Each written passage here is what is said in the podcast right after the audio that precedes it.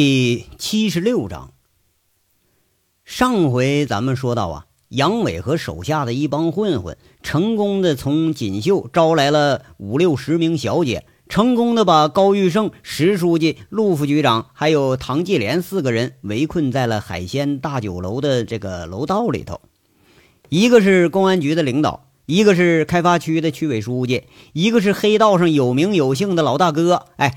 这三个人物，你不管用什么办法，都很难控制得住。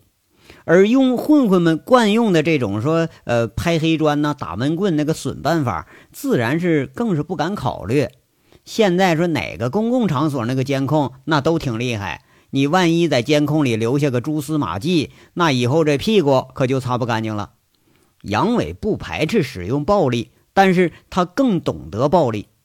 这懂得控制暴力的人呢？比使用暴力的人，他要更高出一个层次。杨伟这个损办法啊，乍一看这有点是胡闹，但你细细一想，却是一个不得已的妙计。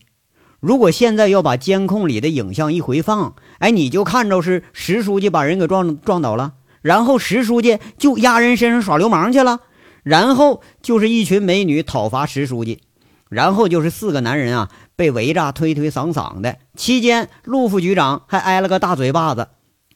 至于小姐们那个手在下面都捣什么鬼了，掐没掐人呢？拉没拉人？踢没踢？这话都不好说。哎，这说破大天也是你们四个男人你不对在先，那谁也从这上面挑不出什么毛病来。况且杨伟估计啊。被一群老娘们围着在那吃唾沫星子，你不管是陆副局长还是石书记，他们提都不敢提，更别说是报警了。这就是需要的效果，这也是法律学习给杨伟带来的启示：用貌似合法的手段来达到非法的目的。而杨伟呢，也一直在用貌似并不违法的手段来为自己和兄弟们的后事做着打算呢。直到现在，恐怕也没人知道他真正的是在想什么。闲话少说啊，咱们接着上回说。要说说时迟，那时快，杨伟的眼里，高玉胜这个高个子在人群里头挤着挤着，推推搡搡，离自己所在的三幺八房间是越来越近。楼上楼下那保安全都拥上来了，人更多了，但无疑这个场面也是更乱了。此时啊。独自一个人一个房间的杨伟，食指搓在嘴里，突然发出一声很高亢、很短暂的口哨声。这个口哨啊，放羊的全都会，穿透力很强，一个口哨能传出几里地远，把狗给招回来。这口哨不用说，肯定就是动手的信号。口哨声响起的时候，另一个房间轮子，呃，用叉子当工具，把这房间里的插座已经给拆下来了。听到这尖利的口哨声，零线火线的线头一碰，三层电力一短路，空气开关砰的一下跳了，周围一下子陷入到了黑暗之中。人声啊还在这儿乱着呢，断电不到十秒，火警的警报铃声一下子又响起来了。这蓄意找事儿的、被事儿给缠住的保安、服务员和普通客人，一听到这个呃警报声，就全都开始往外跑。火灾这事儿现在太敏感了，搁谁谁不害怕呀？火警警报响起来，又过了很短的时间，三楼楼层里头听到了第二声很尖、很有穿透力的口哨声，很短暂，这是戛然而止。不过，但是听的是清清楚楚。房间里头断电的轮子、看笑话的贼溜、卫生间里头砸警报器的卜离，这些人一听着这个口哨声，都知道这是杨伟发出来的。这是最后一个信号，得手了，撤！两声口哨之间间隔不到一分钟，杨伟在黑暗中他干了些什么呢？这第一声口哨响起来的时候，高玉胜刚刚到了三幺八房间的门口，吹完口哨的杨伟跟着就贴上去了。这时候人群是闹闹哄哄，谁也没注意到啊，谁是谁？谁也没注意到这声尖利的口哨声，紧跟着断电了。杨伟单臂一下子环到了高玉胜的脖子上，他使劲一勒。可怜的一世赌王啊，他哪会想到自己背后来了个这么损的流氓啊？他哪会想到和自己齐名的恶棍会使这么下三滥的手段呢？没挣扎几下子，就被杨伟拖进了三幺八房间，门砰的一声关上了。黑暗之中被杨伟挤了一下的这人群是更乱了，继续开始使劲挤呀。房间里头，杨伟把高玉胜平着给放下，啪的一声打开了弱光手电筒。在搞这个延庆赌场的时候啊，就准备好这东西了，开始搜他身上的东西。一会儿啊，张罗出来一大堆东西来，有个很精致的个钱夹，哎，银行卡也有，还有几样小东西。赌王身上居然是连一分钱现金都没有，那裤子口袋里呢是鼓鼓的，一摸居然是几个骰子。杨伟一看，不禁觉着好笑，就这丫的呢，真是天生一赌棍。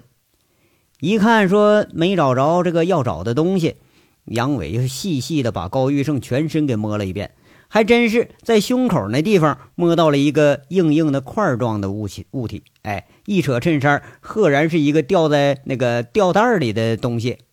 这个吊带还挂在脖子上，一拆一取，正是自己在周玉慧手里头曾经见过的那种储存器。杨伟血笑着，轻轻给取下来，挂在了自己的脖子上，自言自语地说一句：“老家伙啊，你完了！今儿我可得替天行道一回。对不起了啊，不把您老人家扳倒了，兄弟们花钱那可花不安生。”跟着一起身，一大堆物件被直接让杨伟包在那口袋里给装好了，他怕留下指纹呢。然后杨伟凭着自己的记忆。抹了一大堆这个餐巾呐，就把自己可能留下痕迹的地方擦了一遍。事实上，从进门，杨伟一直站在门口，基本就没有什么动作。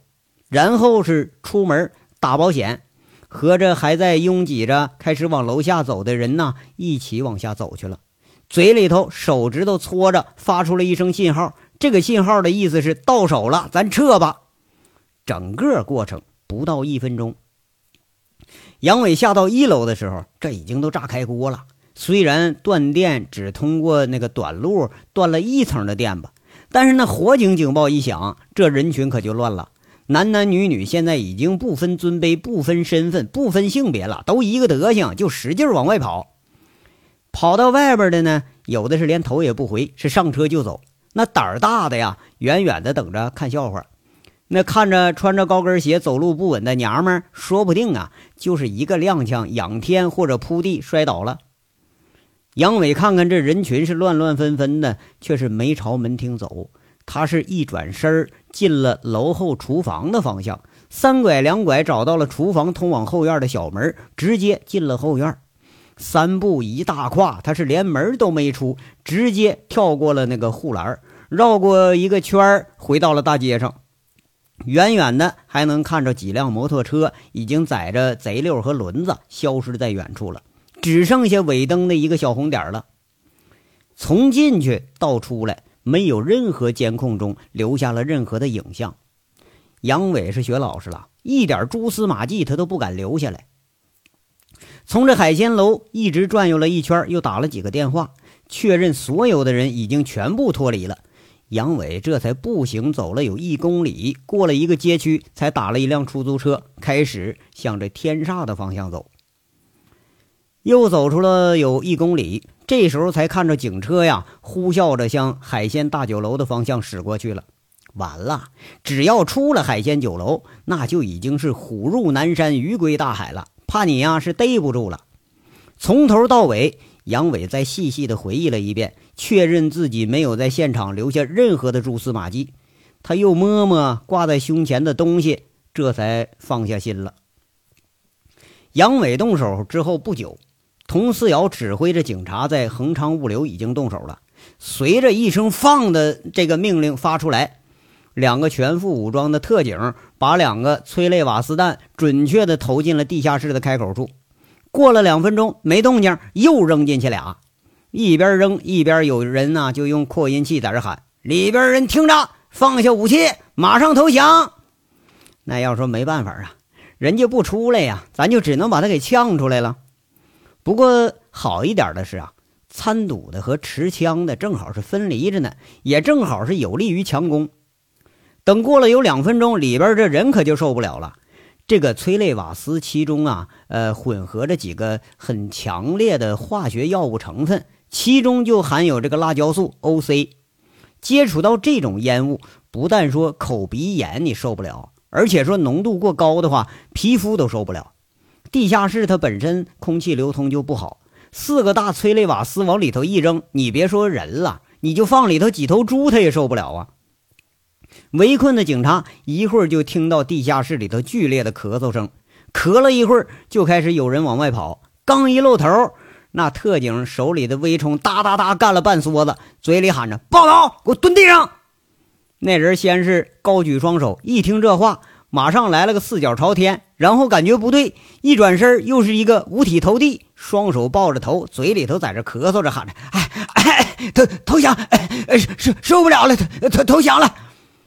那特警们三下五除二把这人就摁在地上，给反铐住了。手里一看，确实没武器。大致一问，里边还有俩人。这喊话又喊了老半天，也没见着人呐。五个穿着防弹衣、戴着碳性口罩的特警直接冲进去了，一会儿把这俩人给拽出来了。这俩人啊，他不是不出来，他是给呛的，根本找不着出口了。地下室它本身通风还不好，你那个能见度基本上啊就是零了。那浓度大的，你连戴上口罩都有点受不了。这事儿来的突然，去的迅速，很快就得到了解决。其实在汉勇的匪徒遭遇到警察的围攻之后，除了弃械投降之外，那就是剩下被击毙了。对于持枪的匪徒，那哪个警察都得毫不客气，可能就给你来一家伙。事后审讯的时候还出笑话了呢，问这仨人为什么开枪袭警啊？这里头有一个还挺委屈，说了说当天就听说有一队人冲进去了，又是开枪又吓唬人的，还以为是哪家流氓来挑场子来了呢，这才开枪守着地下金库。谁知道他是警察呀？要知道是警察，咱怎么着也不能跟警察过不去，不是吗？等又过了十分钟，一干参赌聚赌的陆陆续续被带走了。地下金库被特警给控制着，吴铁军不知道是出于什么目的，今天居然破天荒的答应了江叶落的采访，还破例让江叶落拍了地下金库的盛况。那足足有二百平米的地下室，里边放着一排八个大保险柜，开了柜子，那里边是齐刷刷的钞票，旁边倒是放着六台电脑，哎，还有办公椅和饮水机，反正办公设施是一应俱全。比那上面的办公室装修的是豪华多了。陆的江叶落是双手发颤的，这么大阵势的地下金库还真是挺少见。看的皮爱军也是直咽口水，他是万分后悔呀！他妈了个逼的，这个不起眼的地下室咋藏这么多钱呢？这不得有上千万现金呐！这一下就是个爆炸性新闻呐！地下赌场、黑金、地下金库、枪战。江叶落此时心里激动如潮，这东西要上了法制频道，估计比炸黑矿还得有轰动效应。警戒、拍照、取证，一切工作是有条不紊地进行着。中间呢，这皮爱军被叫到了吴铁军的车前，吴铁军上上下下打量了皮爱军一番，问一句：“皮所长，谁授权你私自动用警力的？而且还是跨区出警？”你知道这是什么性质吗？皮爱军当时吓得一激灵，不过还是敬个礼回答：“嗯，报告武军啊，我奉命支援西城钢厂，返回途中呢，我就接到群众举报了，说这儿有人聚赌。哎，我正好路过，完了就带着人冲进来了。制止犯罪不是以警察的天职吗？我当时也没考虑那么多呀。”吴铁军冷冷说一句。那那个虎盾的保安也是出于警察的天职啊，啊，那不碰上了吗？碰上了，我们正好认识，所以就联合行动了。啊，这么巧啊！吴铁军不置可否的说一句，又问了问那个江记者呀：“你也是碰巧遇上的？”嗯，报告母军，这不是，是虎盾公司杨经理请了江记者当客人来，他正好赶到了。那老皮说的是不卑不亢，有理有节，怕是这个借口啊，早他都想好了思路了。吴铁军一听，眉头微微皱起，说一句：“哎，好吧，赶上了就好。把你刚才说的什么天职不天职的话，一会儿啊，跟记者给我说一遍啊，这记者都爱听。明天到局里给我汇报去。”哎，是吴局。皮爱军一听八成有戏，赶紧又说：“哎，吴局呀，我还有事儿，我我要报告呢。”呃，说。正要上车的吴铁军一听，他停下来了。那什么，中午我们秘密行动，抓了七名那个贩毒嫌疑人，查扣了四辆机动车，毒品和毒资，他现在都封存在锦绣派出所呢，还没来得及向局里汇报呢。皮爱军是喜形于色，在这说着呀。佟四瑶挺敏感，问一句：“贩毒毒资多少啊？”哎呀，毒品八百克。呃，毒资七十九万啊！对了，还有一支五连发枪号 QAZ 幺三五三制式的。这个老皮说的还是非常有成就感。这个消息无异于一个耳边的炸雷，一下子把佟四瑶和吴铁军又给雷懵了。平时你说这派出所这个水平啊，也就是抓个小偷小摸，抓个小姐，就这水平了。那你就抓小偷小摸，经经常他还掉链子呢。那抓小贼你都抓不利索，这八百克毒品，近百万的毒资，你就放全省，他都不是个小案子。怎么着啊？那难道锦绣派出所还真出人才了啊？个把个都是神勇警探，都生在那儿了。吴铁军和佟思瑶对视一下，眼睛里是相当的复杂了。佟思瑶想了一下，好像想起什么，在这问：“你确认？”那里边持枪的叫什么呀？啊，那个持枪的好像叫叫孟军，孟军对，这属这小子贼了，差点跑了。我们抓时候，那小子子弹都上膛了。皮爱军这说的是眉飞色舞啊。佟思瑶一下子就明白喽，怪不得下午查到典当行武器去向的时候，这就断线了呢。原来大案组没逮着这持枪的人呢，早都让派出所小片警给关起来了。而且还给扣了个贩毒的罪名，这他明显就不合理呀！一般来说啊，藏毒的一般都没有大额的那个藏款啊，而这个持款的一般也不会藏有大量的货。哎，那个货和款不会出现在同一个人身上，除非是双方交易的时候。佟思瑶猜着这皮爱军八成啊是张冠李戴了，要么就是硬给人扣了一个贩毒的这么个帽子。啊，好了，知道了，一会儿移交给大案组处理。今晚上你把这件事写个详细报告啊。吴铁军淡淡的说一句：“啊，是。”这老皮又是敬了个礼。老皮呀，你当所长屈才了呀？你这水平都能坐我这位置了。吴铁军看着一脸兴奋的皮爱军呐，最后上车时候冷不丁冒出一句：“关上车门，他就走了。”等车走老半天，皮爱军才反应过来，回头看看佟思瑶，小心翼翼地问着：“哎，佟队，那五局这是讽刺我呢，还是表扬我呢？我怎么就没听明白呀？”佟思瑶看着皮爱军沾沾自喜的样子，没好气的翻了翻白眼，转身走了。他撂了一句后音拉得很长的话：“你说呢？”皮爱军一下子被佟四瑶爱理不理这个态度啊，就搞得丢失兴致了。看着佟四瑶一身劲装指挥着清理现场，不屑地说一句：“切，嫉妒，这绝对是嫉妒。”十分钟以后，在建设路赌场这个场子里头，秩序那是井然有序，比恒昌的那是简单多了。上百名参赌人员已经被几辆临时调拨的大巴给拉走了。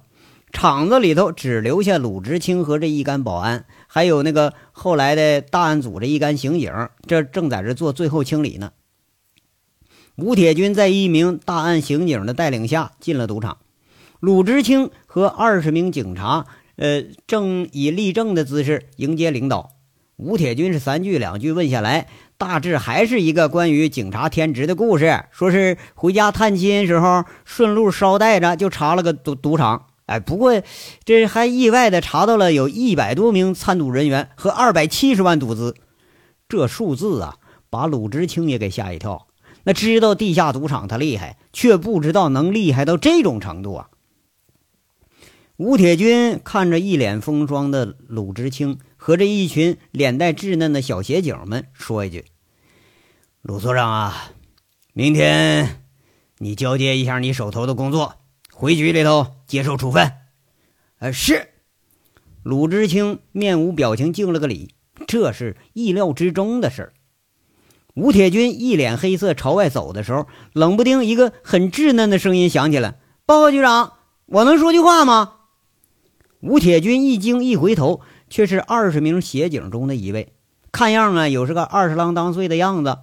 他不置可否，说一句：“说吧。”这个小协警他鼓鼓气，挺挺胸膛，说一句：“我和我们所长一起来的，要处分，一起处分我们吧。”吴铁军的眉毛挑了挑，这是事情啊，有点出乎预料的标志。跟着吴铁军看了看这个脸色稚嫩但是很坚决的小协警，问他。你一个人的意思，还是你们二十个人的意思啊？怎么，你们都愿意和鲁智清一起接受处分吗？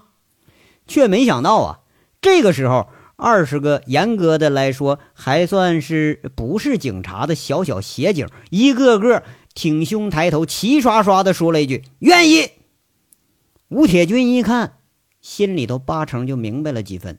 这群胆大妄为的派出所片警，怕是早都商量好了。鲁智清他眼睛里头有点湿润，这帮吊儿郎当的小子，关键的时候还是和自己挺在一起了。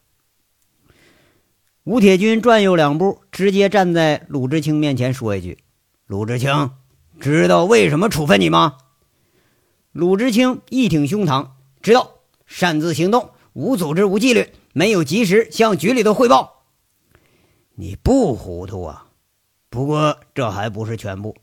别以为我不了解你的事儿啊！作为警察，把自己的私怨带到工作中，擅自行动，跨区用警，脱离组织，再带上这帮没受过任何训练的协警，组织这么大的行动，你简直是太胆大妄为了啊！这都是二十郎当的小伙子，万一有个闪失，你担当得起吗？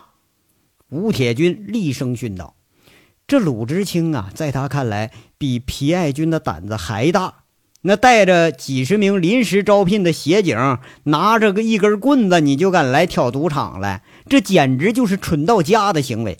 皮爱军好歹还知道胡乱开两枪试试警呢。吴军，给我什么处分我也认了，不过请您高抬贵手，不要难为手下这些兄弟们了。鲁智清有点哀求的眼神看着这个高高在上的领导。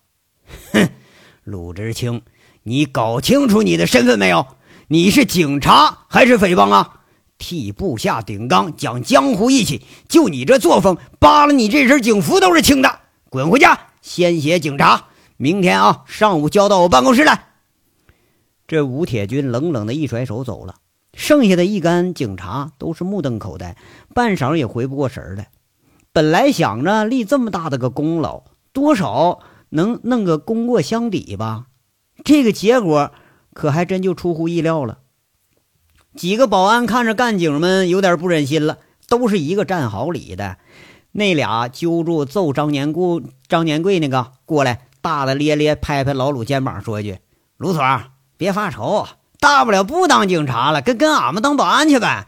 你们啥鸡巴局长啊？拉个脸给谁看呢？明儿跟我大哥混去。”另一个也帮腔了，就是你们才挣几个钱儿啊？我们保安一个月啊，连工资带福利两千多呢。这次行动完了，我们队长还得给大家买保险呢。鲁智清这时候回头，有点惋惜的看着自己带过来的二十名协警，这都还是半大不大的孩子呀。他沉吟了一会儿，终于说一句：“这个赌场的背景不浅，你们这次……”怕是真要被开除了，说不定我这身警服也穿不成了。你们就跟着这位兄弟当保安吧，当保安确实比咱们当警察的强。这两年我在乡下呀，一个月给大家发不了个几百块钱工资，活累不说，还不招人待见，平时也没给大家好脸色看。我鲁智清，对不起大家了。鲁智清脱了帽子，深深的给二十个小协警鞠了个躬。也许今天的事儿，这是唯一的遗憾了。不，所长，那那你呢？那几个保安呢？也询问了一句。看着这一头花白头发的所长，都有点于心不忍。要说困难呐，就属所长家他最困难。鲁智清摇摇头，没说话，不知所指，有点落寂的独自走向了门外。协警是个个面面相觑，不知道该说句什么样的安慰的话。在来之前，所长啊已经给每个人发了两千五百块钱安家费，这都相当于乡下几个月的工资了。大家已经预料到了这个结果，不过都还是抱着万一的希望。看刚才领导那个脸色，这希望怕是没希望了。剩下的也只是惋惜。也许吧，好警察和好人是一样的，都没什么好报。这事情啊，还在继续着。小庄、延庆路两个赌场已经是人去场空了。吴铁军调拨了武警，分守着全市的各个路口，开始按照先期掌握的证据，对逃窜的负案人员进行抓捕。从大案队到分局，从派出所到治安点，最后连联防人员也全部都动起来了。目的只有一个：扫清赌场的残余人员。海鲜大酒楼这一面呢，在熄灯断电的那一瞬间，两个监控的刑警发现了异常，一直死死盯着高玉胜的车和两个保镖呢。那两个保镖先是冲上了楼，但是再也没见着人影，车还是扔在楼下。刑警们感觉不对，马上跟着冲上了三楼。黑暗中无法辨认，等到后续的警力支援到来之后。对这海鲜酒楼啊进行了封锁，连大案队长佟思瑶也跟着到了现场。不过，此时的事情已经发生了戏剧性的变化。在三楼的一个包间里头，刑警们发现了被打昏了躺在地上的高玉胜，这是最关键的一个目标，却没料到这是最容易到手的。这个在凤城叱咤数十年的赌王赌棍，最后。也像一个风烛残年的老头一样，被警察呀抬着上了警车。而此时，一脸得意的杨伟正从出租车上下来，眼前正是天煞辉煌的门庭。一切呀都结束了，一切都要重新开始了。杨伟在车上甚至已经想起了明天该干什么了，把兄弟们咱打发打发，钱都分一分。然后自己咱也卷上一大笔回大连，回雪儿那儿已经垒好的小窝里头，说不定啊，后天或者大后天就可以躺摇椅上，幸福的晒着海边的阳光了。这章到这儿就说完了，第五卷到这章也彻底说完了，感谢大家的收听。